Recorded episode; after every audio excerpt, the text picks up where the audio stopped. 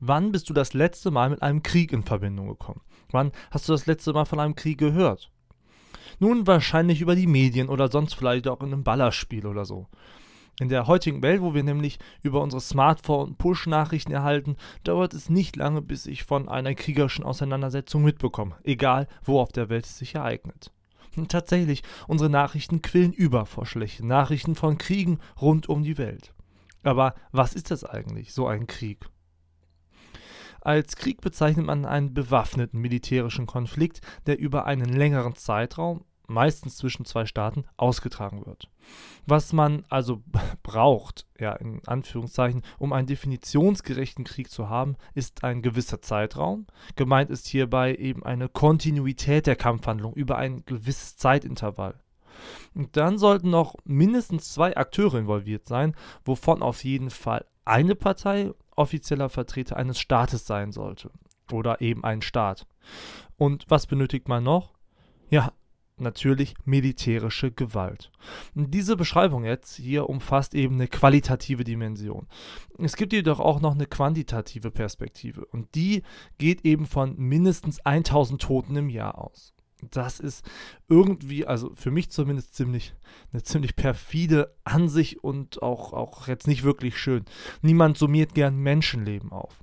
Aber irgendwo muss man eben eine Zahl festlegen, wenn man den Begriff sinnvoll verwenden will und vor allem ihn abzugrenzen von anderen Begrifflichkeiten. Beide Faktoren jedenfalls, qualitative und quantitative Dimensionen, ergeben einen Krieg. Das Problem dabei ist, dass Kriege zunehmend seltener allein zwischen zwei Staaten ausgetragen werden.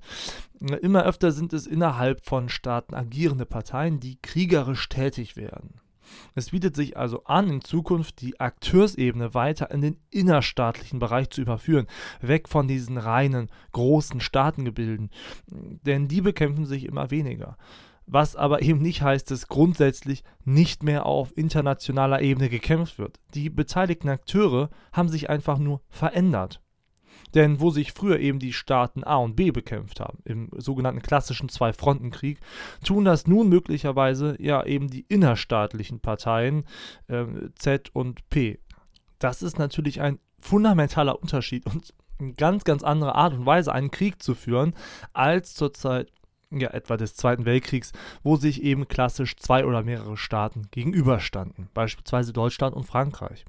Weiter unterscheiden kann man eine kriegerische Auseinandersetzung noch zwischen einem Land- und einem Seekrieg, also im Grunde dem Medium des Krieges, und dem Mittel, also haben wir es etwa mit einem Guerilla- oder einem Staatskrieg zu tun. Man kann weiterhin auch äh, zwischen einem Angriffs- oder einem Verteidigungskrieg unterscheiden oder zwischen einem symmetrischen oder asymmetrischen Krieg. Und dieses letzte Merkmal, die letzte Unterscheidung ist dabei wirklich zentral. Denn wenn wir uns ja die Symmetrie dieser Kriegsakteure anschauen, können wir uns überlegen, ob die Konfliktparteien eben die gleichen Mittel, etwa die gleichen Mittel und Ressourcen zur Verfügung haben, um sich zu bekämpfen.